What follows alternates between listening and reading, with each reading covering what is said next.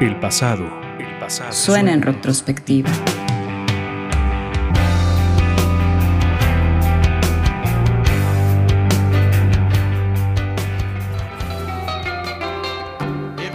Considerado el padre del rock and roll, su legado a la música es invaluable. Su estilo para ejecutar la guitarra es inconfundible. Basta con un par de notas para saber a quién estás escuchando. Redefinió la música de su época y cambió el rock para siempre. Charles Edward Anderson Berry, Chuck Berry.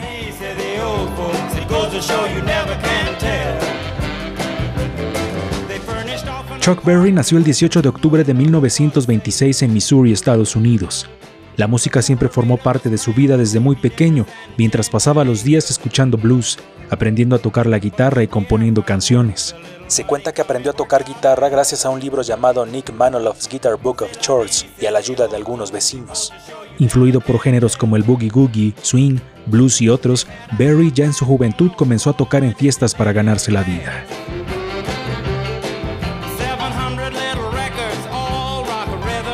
Su juventud también se vio marcada por meterse en problemas hasta caer en prisión un par de años por robo a mano armada. Al salir de ahí se desempeñó en distintos oficios mientras seguía con la música. A principios de los 50 se unió a la banda de Rhythm and Blues Sir John Trio, donde tocaban algo de música country y versionaban canciones de Nat King Cole y Moody Waters. Durante un viaje de Berry a Chicago, conoce a Moody Waters, quien le aconseja contactar a la discográfica Chess Records para grabar un disco. El dueño de la compañía, Leonard Chess, accede a grabarlo y para 1955 publican el sencillo Maybelline, que alcanzó un éxito enorme.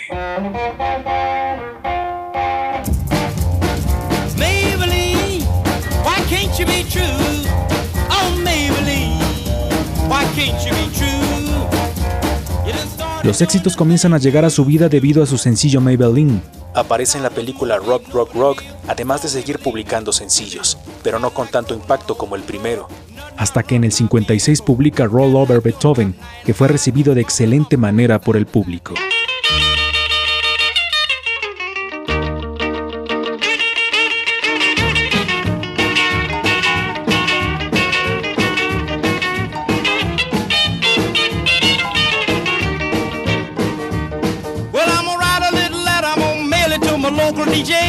Para 1957 publica su primer álbum de estudio llamado School Days.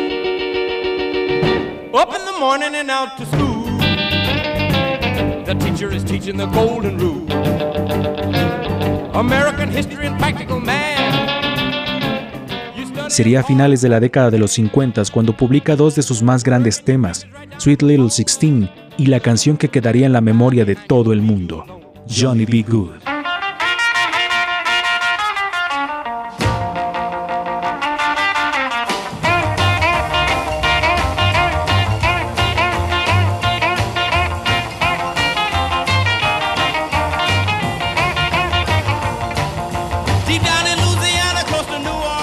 Chuck se había consolidado como artista, aquel que transformó el rock para siempre, ofreciendo numerosos conciertos en giras por todo Estados Unidos, pero en 1959 una acusación grave por transportar a una mujer menor de edad con fines inmorales lo hizo llegar una vez más a la cárcel.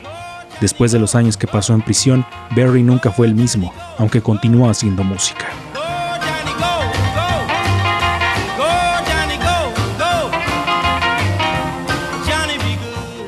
En los años 60 siguió publicando sencillos como Nadine, No Particular Place to Go, You Never Can Tell, entre otros. Y gracias al auge de las bandas británicas y del rock and roll, Chuck continuó con su carrera encumbrándose como un imprescindible de la música a nivel mundial.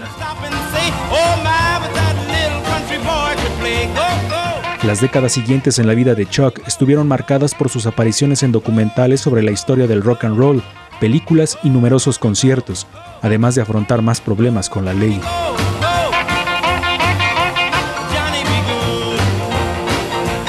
Para 2016, tras 38 años sin publicar discos, sale a la luz Chuck, álbum inédito donde sus hijos forman parte de la grabación.